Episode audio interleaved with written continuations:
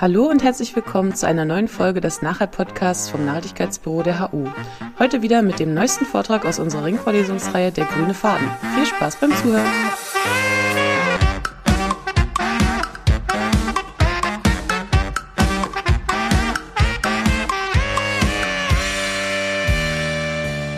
So I titled this uh, lecture uh, Radical Innovation in uh, an effort to combine visions of what's happening around the world, what is happening in different sectors uh, around this idea of transitioning towards sustainable, a sustainable world, and uh, how to improve the quality of the discussion about the, those transitions, how to move away from uh, the, the also from the apocalyptic scenarios that are plaguing the, the news and the literature and uh, that are becoming more and more pressing uh, on terms of, of policy. Uh, because, well, and I finish my introduction with that, political campaigns use lots of different narratives around uh, uh, unsustainable practices, about shifting from other kind of uh, processes, and then there's we, we can fall easily in the climate panic and and make complex decisions that compromise our ability to uh, react on time if they are not the best. So we have to be careful. We have to act urgently. We have to innovate, but still we have to stay calm and think a lot on what are we going to do for the next uh, stage of the world's development of our country's development. So what I mean by in radical innovation is a way to ask people uh, or to engage people in a discussion about uh, what kind of new practices do we want to uh, put in place for the next few years, what kind of practices and in terms of individual uh, behavioral changes, what type of practices in terms of uh, our agreements, uh, institutions, what kind of innovation in terms of our economy, our shifting from a monetary simplistic uh, way of understanding mm, trade and trade-offs.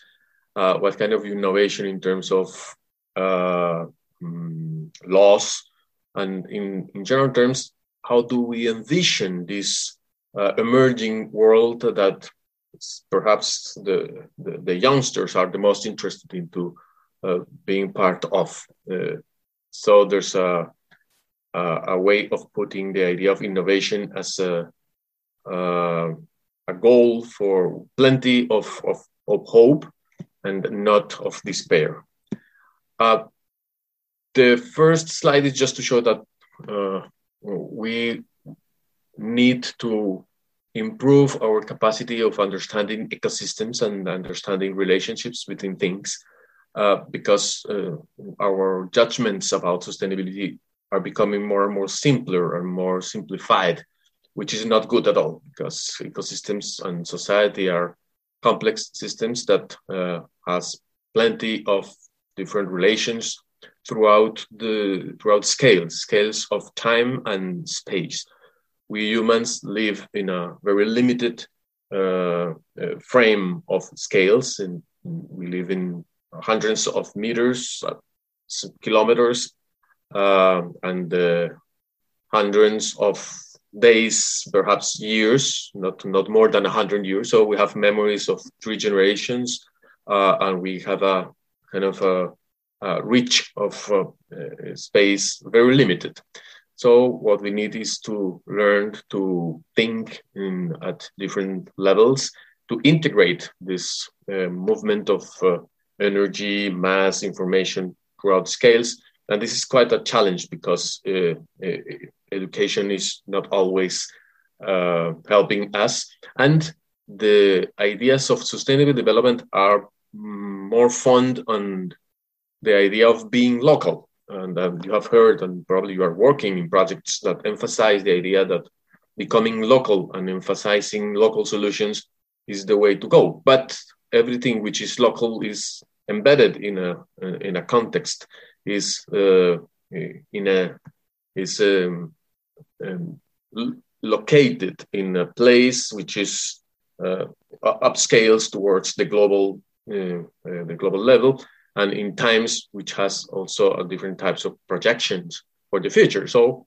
thinking in many scales simultaneously in many scales is one of the skills that we have to try to provide to our students and to our, everybody because simplicity is a challenge so uh, and, and then based on the uh, better models better mindsets about uh, uh our ecosystems perhaps we can now start thinking on things such as um, nature-based solutions, which is another buzzword going around everywhere. People is uh, asking to go back to nature, to uh, learn from nature, to mimic nature. There's plenty of a, vocabulary uh, calling to behave more in a natural way. But which nature is that? Uh, very little people can say, or they have a as I mentioned, a very simplistic idea of what is that nature and what is our role in framing nature or creating nature. Because humans, during the last 20, 30, 50,000 years, have created this, this planet B because we are living in the planet B. Uh, we are now in a planet with totally different uh, conditions in terms of atmosphere, uh, of water, of landscape, and of course, in terms of proportions of living species. We humans are using 70% of the uh, of the basic productivity of the ecosystems. We are uh, we have displaced uh, thousands of species and reduced their populations. We have polluted the seas and changed the chemical composition of everything.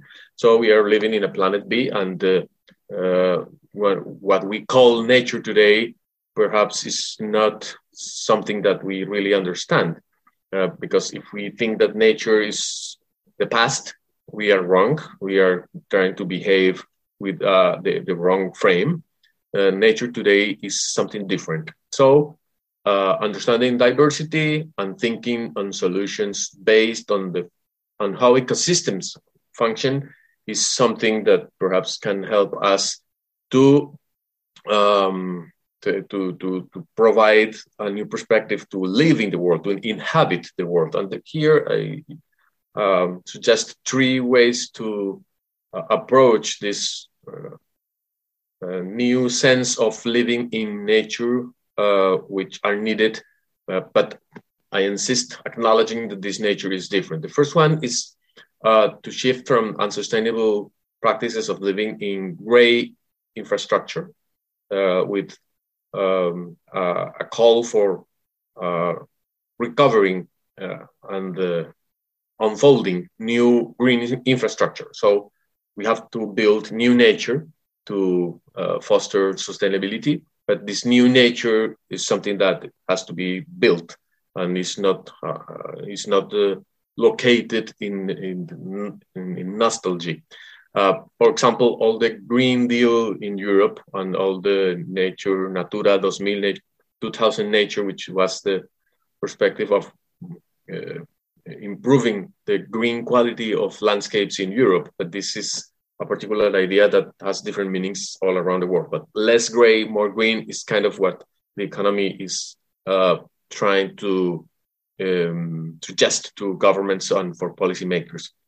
Secondly, uh, to create a better link in terms of uh, economical rationale between this new nature where we are located. So the green economy, to, to mention, which can be more a, market system or less a market system, more institutional based or less institutional based, but still uh, uh, with the consciousness, with the awareness that the new nature we will and we are already building or with sustainable purposes is an ecosystem where uh, financial flows are very important, as Odum uh, in the founding years of ecology mentioned. So money is quite important in this new nature.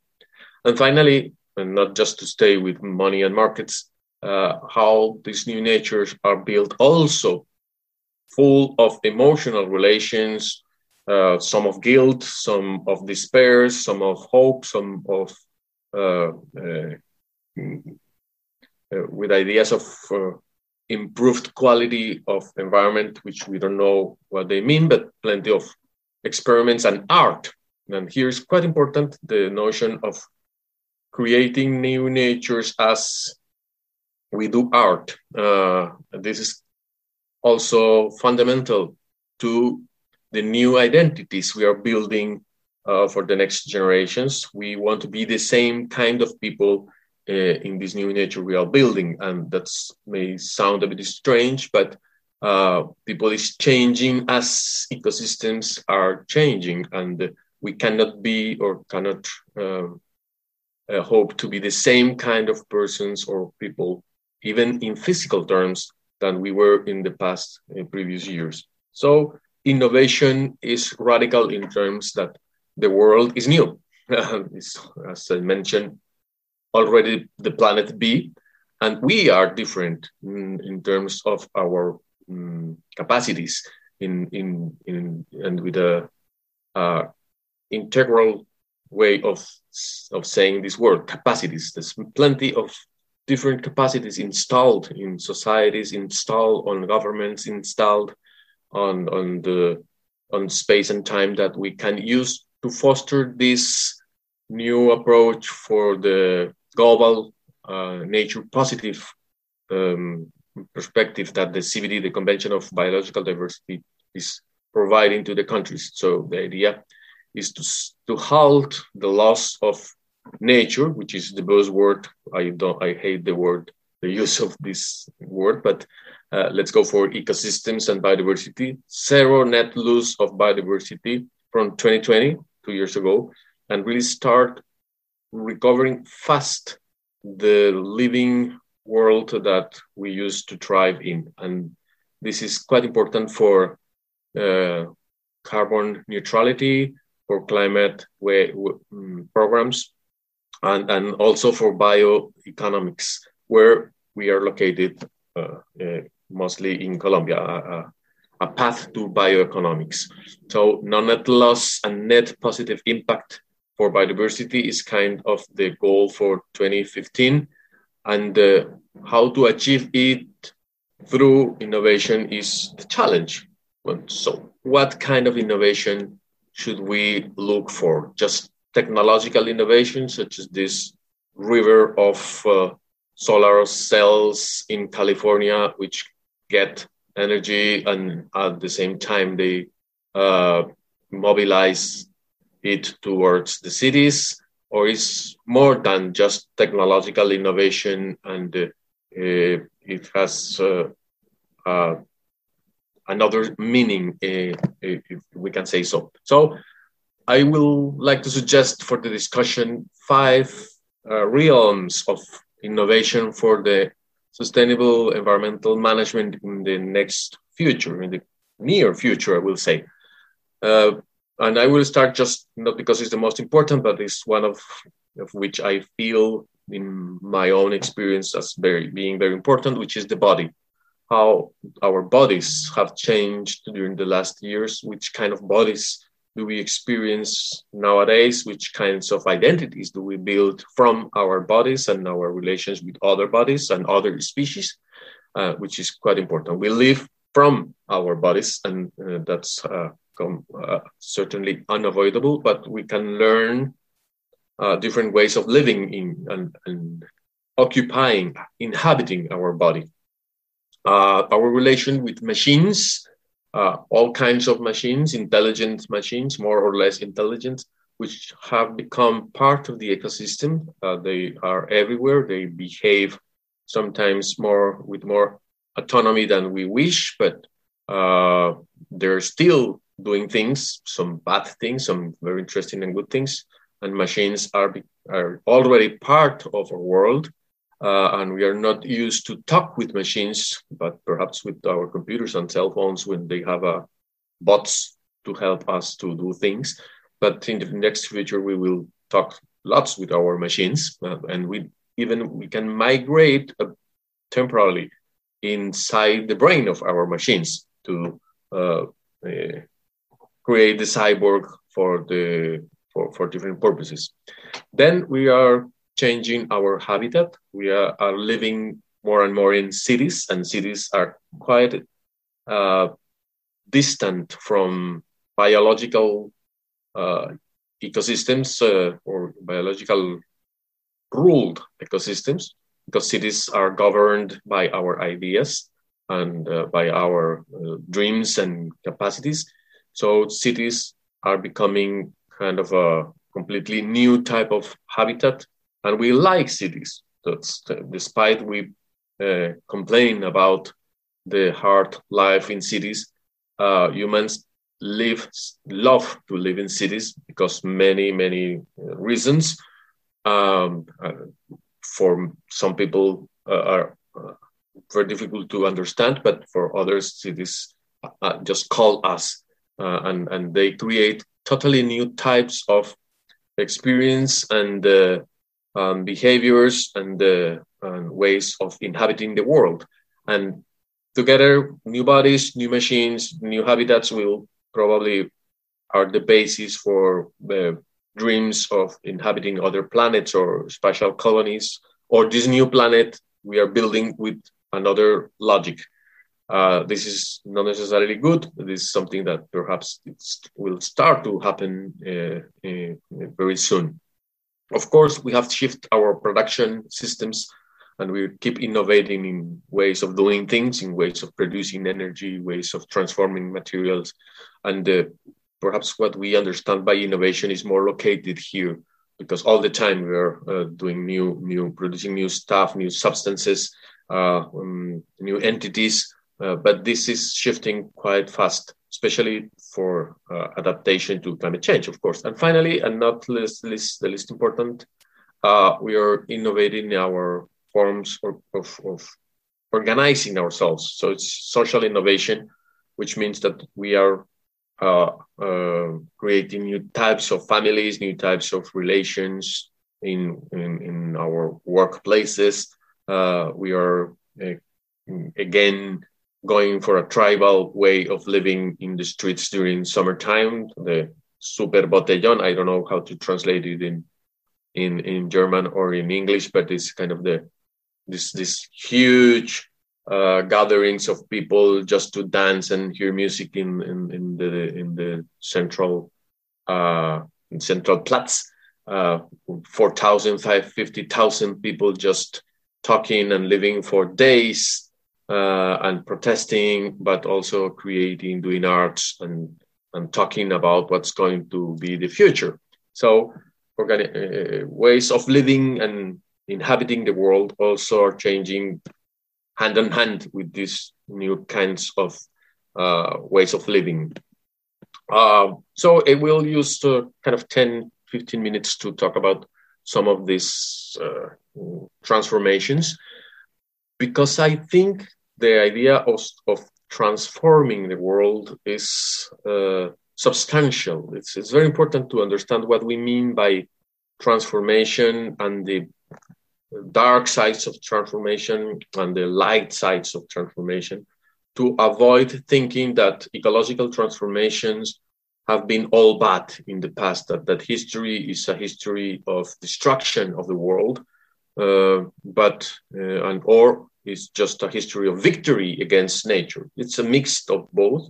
We have transformed our world uh, with very different types of outcomes and uh, a, a, progressive awareness of the uh, of the size of the task. Never in the past we were uh, eight billion people living uh, unconnected, and so uh, it's quite impossible to compare with anything. So there's no purpose on keeping or, or, or saying that we are a bad species that uh, has to and that deserves the extinction or deserves catastrophes, uh, or we are a triumphant species that will uh, uh be eternal and then be and, and have domain about uh, over nature forever.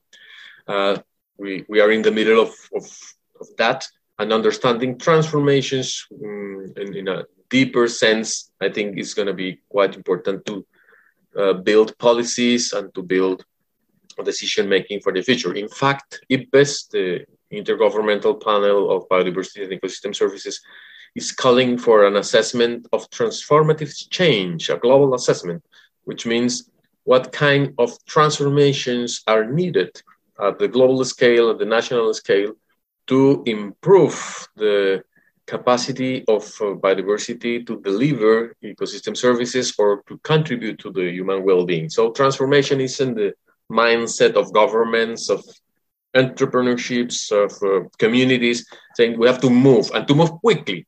Uh, as an Alice in Wonderland, to move quickly, where to? Uh, well, that depends on where you want to, to go. What kind of world do we want?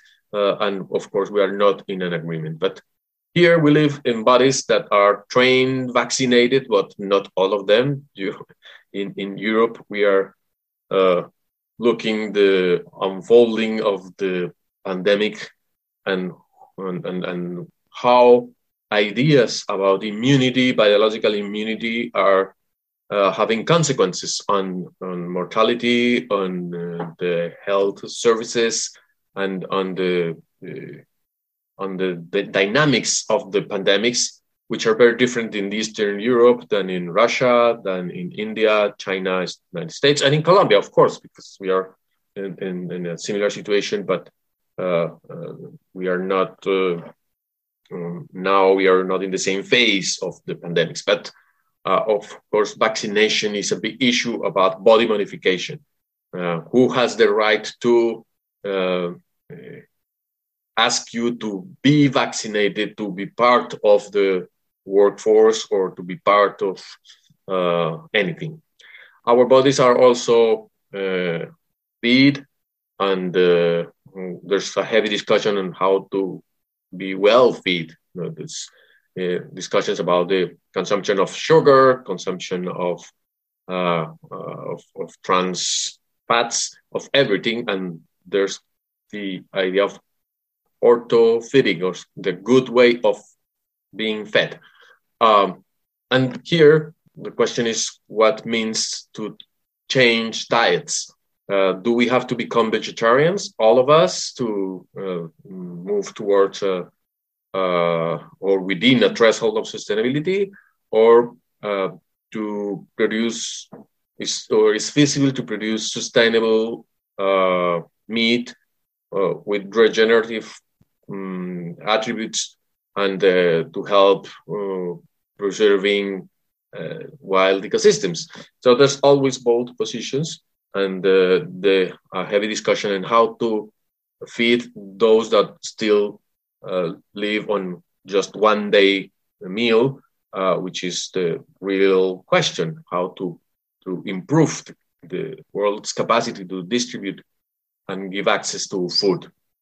Uh, how do we portray our bodies in art? How do we uh, change gender, change uh, color? While we um, get into connecting with technology, uh, this the, the issue of becoming cyborgs and prosthetics. Uh, this will uh, make a huge um, change of, of our say our biological expressions and our biological way of relating to the world, of inserting ourselves in the world. Uh, how we how are we connecting with the world just with uh, through our senses, our conventional senses, or are we getting into a more complex uh, way of interacting with nature? And, and we are talking about virtual reality, expanded reality, and all sorts of mind uh, technologies that will change our capacity of, uh, of inhabiting the world. Then what kind of new machines I'm referring to? Let me see the timing. Okay, just 10 minutes. So uh, all kinds of, of machines and not the bad machine, the cyborg that will destroy LA in the movie, uh, the robot, the bad robot, but plenty of networks of small machines that are able to perform uh, ecological tasks that help us to survive in this changing world. So how are we changing those, or how are we inviting machines to be part in our ecosystems to help us to, uh, to solve problems? Of course, we have a huge discussion on what, how are we restoring ecosystems? What kind of uh, of new green infrastructure are we building with which species uh, and if they are more alike to previous existing forest or wetlands or we are designing those new ecosystems uh, mm, to provide better functions to provide to, to protect endangered species. And uh, as we are building cities and expanding our cities uh, everywhere mm, we are understanding that we may share these uh, spaces with lots of species that are endangered. And uh, programs such as eco cities and eco urbanism are helping us to open those spaces but still we are we don't want to live together with snakes and spiders and biodiversity biodiversity is a nuisance it's it's uh, dangerous especially here in colombia and uh, it's quite difficult. And you may ask Liliana how is to live in the Chocó region uh, and to share the rainforest with thousands of uh, uh, invertebrates and uh, in a condition of climate that makes you think that perhaps the winter in Germany is not as bad as uh, people think. So those new ecologies that we are building are a sign of uh, a wider perspective of the communities that we want to live in. Um, so rules for uh, for this, uh, we'll say this this new world that is emerging, uh, and uh, we don't know how it's gonna evolve.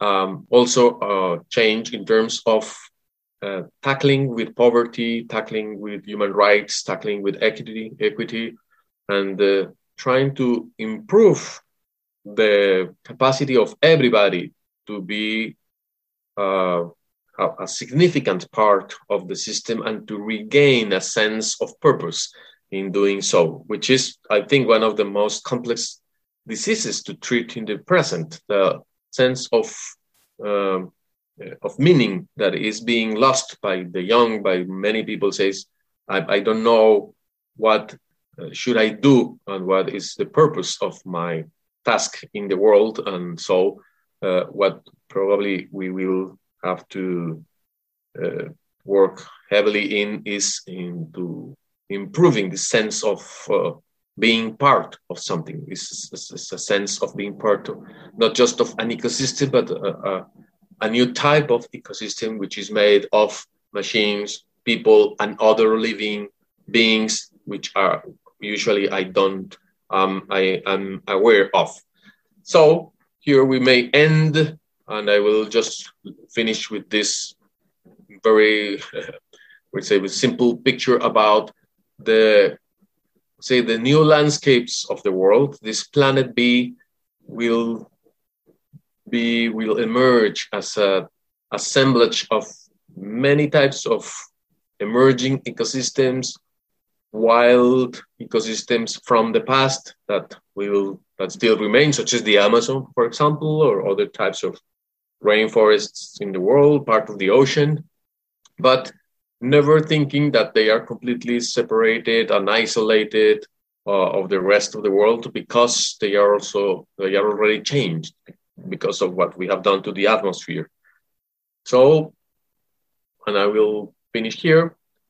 Radical innovation is perhaps uh, just a sentence to acknowledge that we need to be aware of the previous changes or the or, or the changes that are affecting our lives and uh, through this reflection and awareness think on the pathways for the future and how are we going to take control of what can be controlled uh, and how we address the collective decisions that need to be taken for sustainable, a more sustainable and just world. Thank you. Thank you very much.